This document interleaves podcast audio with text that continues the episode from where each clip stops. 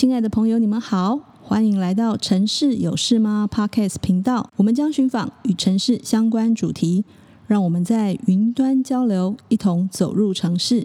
我是小怡，关心城市大小事。发生什么事？今天的特别来宾是很年轻的社区规划师阿路郭敬霖，他和太太蔡艺婷在新竹创立画鼓工作室，说话的话，古代的古。Hello，阿路，各位收听城市有事吗的朋友们，大家好，我是新竹市社区规划师辅导团队，同时也是画鼓工作室的阿路。阿路，你们这么年轻就创业哦，创的还是跟社区息息相关的社区陪伴、社区营造，可以先请阿路自我介绍一下吗？什么样的机缘让你们到新竹成立画谷工作室？那为什么取名画谷？首先，先谢谢小姨的邀请。可以有一个机会跟大家稍微聊聊天。我是应该算是现在大家常讲的这种斜杠青年呐，然后自己出来做这个社区规划师的工作，然后本身也是李二代，里长的第二代，就不是有那个什么富二代啊那些的。啊，我们李二代联盟新竹市还有。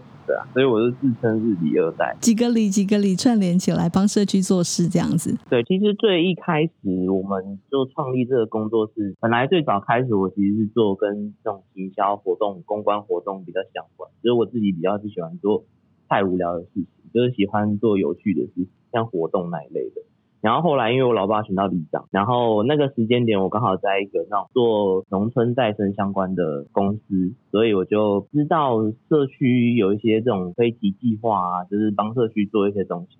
那所以后来我就回到自己的社区，帮我老爸做这种，比方说帮社区申请一些什么文化局的这种社区资源调查类这类型的。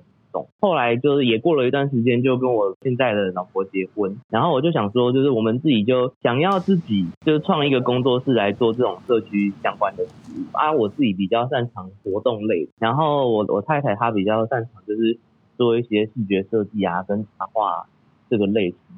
所以我们就创了这个工作室。所以我们前面会有一个 slogan，就是叫做画出股市，然后画出故事，画出鼓事这个东西就是。想要用这种呃回到社区跟社区大哥大姐聊天，就是公购讲古这种模式，然后画出故事，就是想说结合我太太的特长，就可以做一些视觉相关的。By the way to go，其实就我们这个名字的发想，最开始是微购，就是讲古这件事，就是每个社区或者是每个地方，它其实在过去到现代都有很多可以跟大家分享的东西，所以就等于有一点像是。社区的历史，或是这个土地的故事，你把它传承下来，不管说你是用说的，还是又是用画的，这样子的一个 idea 嘛？对对对对。我有看那个你们的画谷工作室的 FB，哇，那个动物都画的好可爱哦。一般社区的人在看到这些活动资讯的时候，还是都会看一些海报，或者是大家在 LINE 或者是群组里面的一些。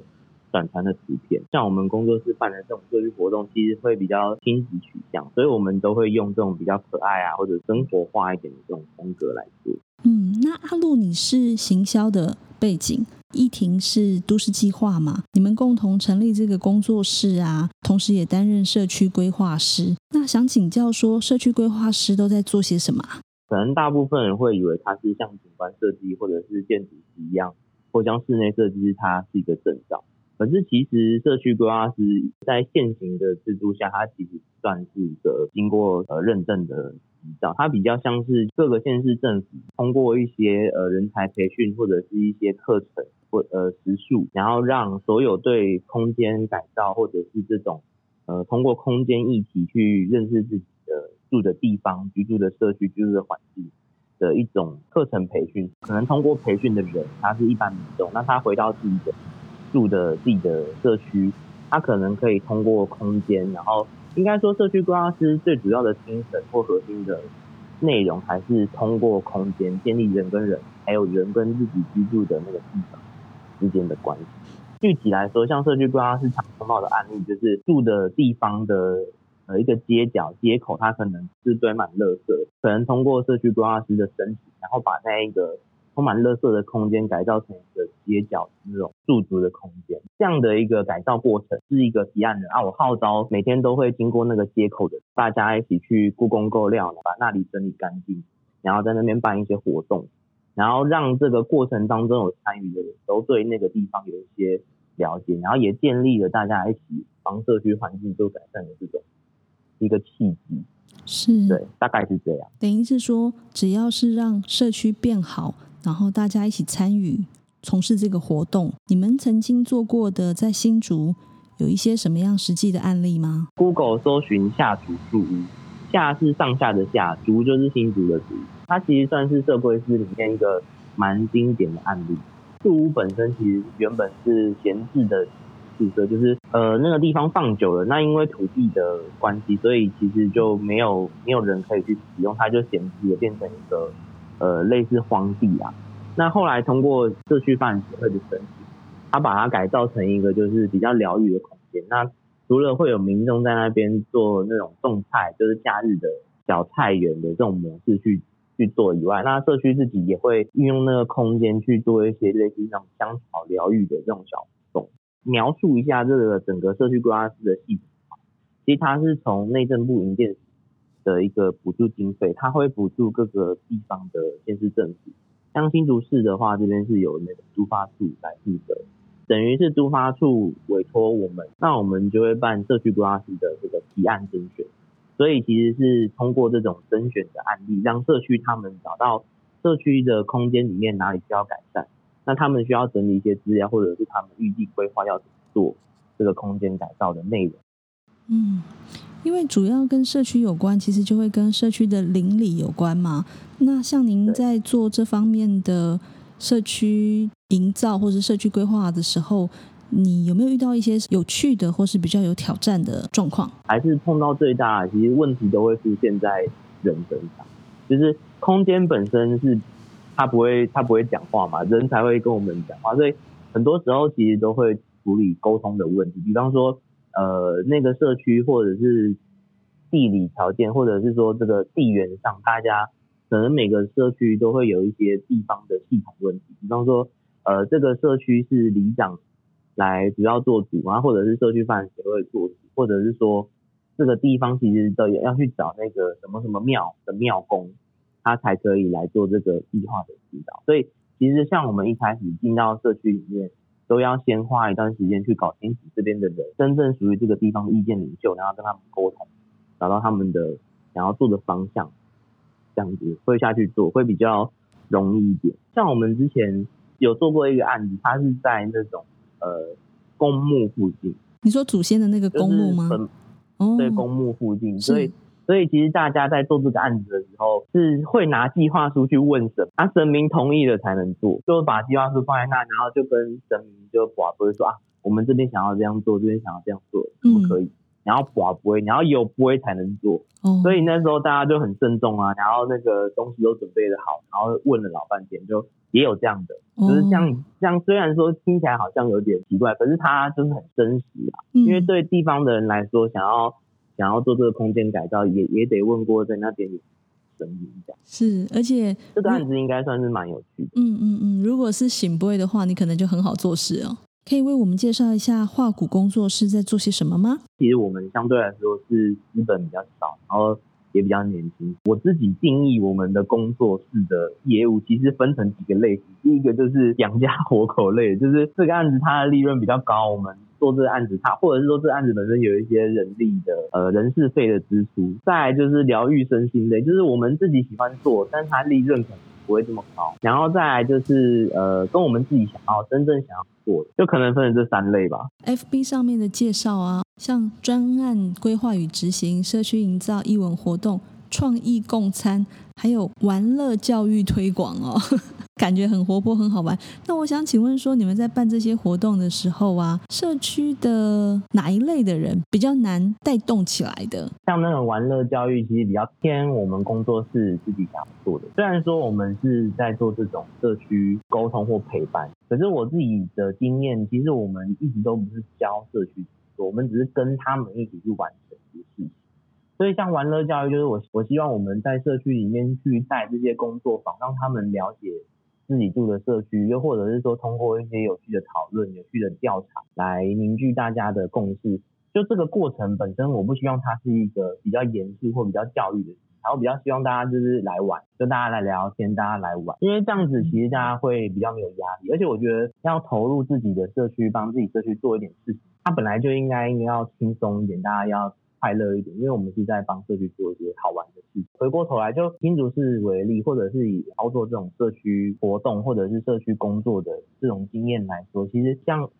三四十岁的年轻人。呃，二十岁到四十岁的年轻人，其实一些，比方说可能有人有一些学贷或者是贷还要还，所以他们会花很多时间在自己的工作上，又或者是经济状况还没有稳定，像这类型的人其实就非常难找，比较难找。长辈们他时间会比较多啊，亲子的话是因为呃，爸爸妈妈想要带小朋友出来。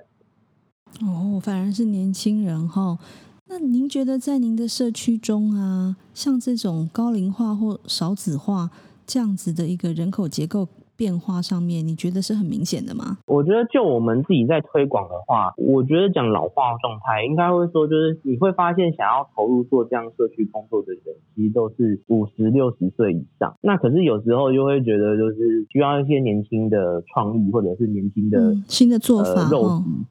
对，来来自年轻的肉体来做这种比较投入的，指的是说，就是感觉上大家会觉得年纪大的人办的活动啊，就是那样，就是就是社区传统的打太极拳啊、唱歌啊，或者是跳广场舞，就是会类似那种取向。那如果有一些年轻的，或者有些那种比较强的那种感觉进来，也许某种程度上是可以吸引一些人。想请教阿路啊，您觉得社区规划师带给社区最大的帮助是什么？最早最早，我一开始就是从刚开始做社区工作的时候，其实最想要改变社区环境，或者是改变社区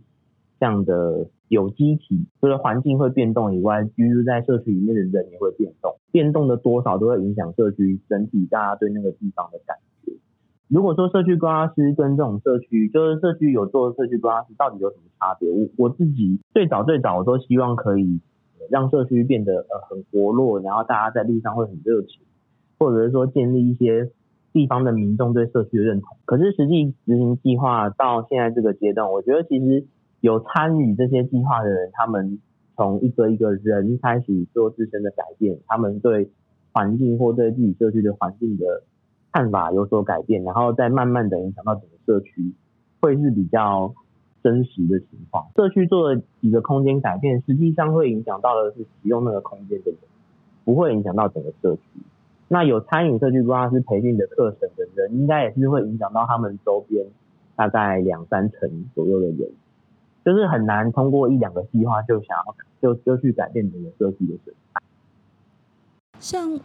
这样子的话，以一个社区规划营造啊，或是人才培训上面啊。那一般您的做法可以分享一下吗？如果说就我刚才讲的那个系统，可能还会有一些问题，就是一般的社区民众其实不知道自己社区有这样的显示产权可以运用，所以这个是一个问题。嗯。那另外一个问题就是社区的民众他们有没有足够的呃能力或者是创意去做这个空间规划的构思？所以其实，在做他们申请这个提案之前，我们社区规划师都会有这个人才培训。所以也其实呼应到前面讲，为什么呃社区规划师我们通常在讲会会是以人才培训这个内容为主，就是前面的人才培训可能针对社区在做这种社区里面的闲置空间的寻找，再来就是甚至是社区这个组织里面的什么运作或社区之间的人跟人的人际交往，再来就是社区对空间的认知跟怎样去做这个简易的空间规划这几个内容去做培力。那我我觉得可能更具体一点来说，就是包含社区里面的组织如何去运行，再来就是社区里面的资源盘点，那再来就是呃空间要怎么规划，那还有一个就是空间规划呃制作完毕之后的后续要怎么做经营，可能培训上或者是在社会式的真人上都会从这几个方向下去跟大家做讨论。因为您是行销背景嘛，所以我想做这种比较有创意啊、比较跟人有关系的，应该是还蛮做的蛮快乐的，或是蛮得心应手的。那像啊、呃，您太太易婷她本身是都市计划系嘛，那您觉得这方面在社区规划上面可以提供的一些协助是什么？其实我我这个也是涉及到像我们在进行这种计划的时候，其实蛮多时候会是像我跟其中一个我们呃工作室的伙伴是比较实际上去跑社区，嗯、那我们会比较了解社区或者是现在大家沟通上面的第一手的情况，或者是社区他们的问题点到底在哪里。但回来再跟团队帮我谈乱另外的工作伙伴讨论的时候，都会是以整体来说，或者是以整个计划的导向。那或者又或者是说，有时候会聊更广，就是在我们城市里面这样的类型的计划到底需不需要，或者是说他应该要做会比较好。那还有另外一些，就是当然是一些呃空间改造的一些法规啊，或者是相关的这种别的城市呃像是国外的这种城市的案例，可能都会是他可以提供给我们。我觉得其实像社区规划师或者是社区工作的。都是从生活这个面向去切入，所以其实只要跟生活有关的东西，原则上都是跟社区。那只是我们刚好做的这个社区规划师会更着重在空间规划或者是土地的这种，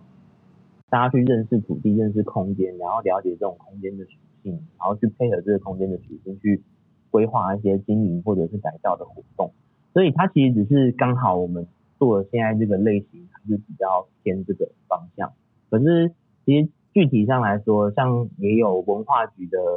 对于社区来说也有文化局的计划，它可能就比较偏向找一些社区的资源，那又或者是说像社会局相关的计划，可能是针对那种社区的职工培训，然后社区的一些社会福利相关的资源教育，就是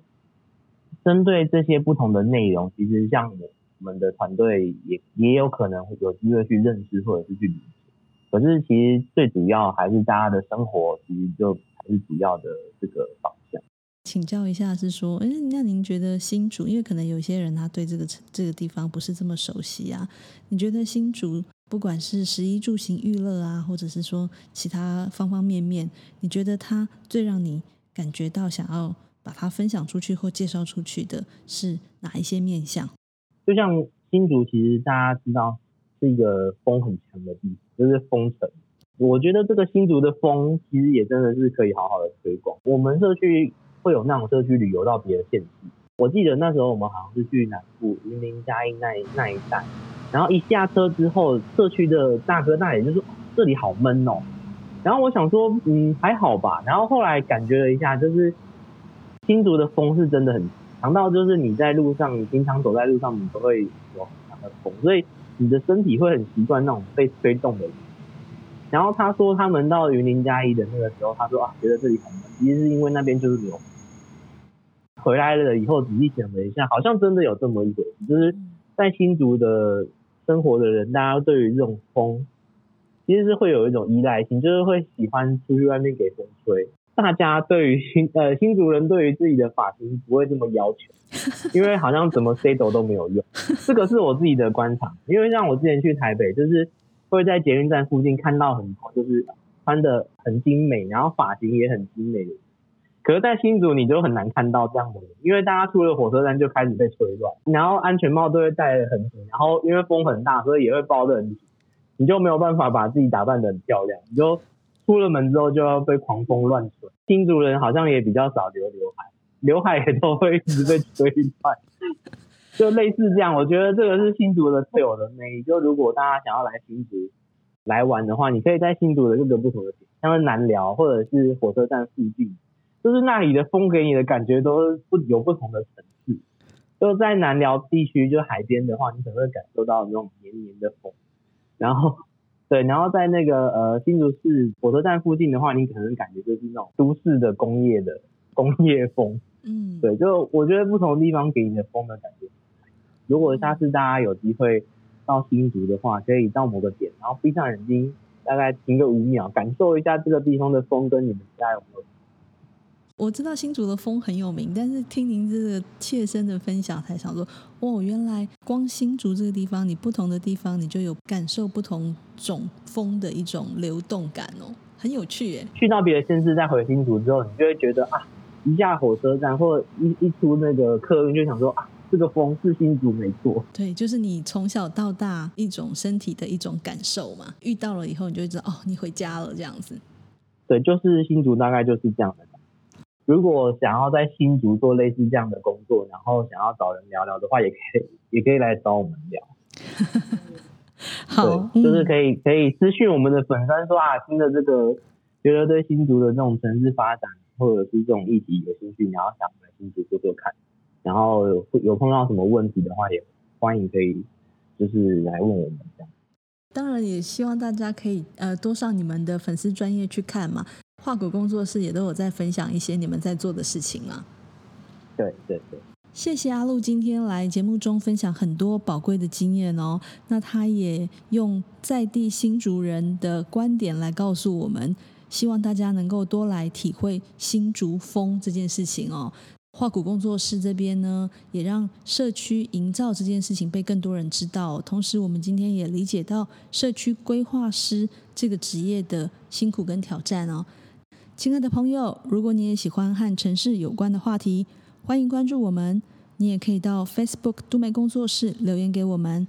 你们的支持是我们做好节目最大的动力。城市有事吗？关心城市大小事。发生什么事？谢谢阿路哦，谢谢，谢谢谢谢小姨，下回见，拜拜。拜拜。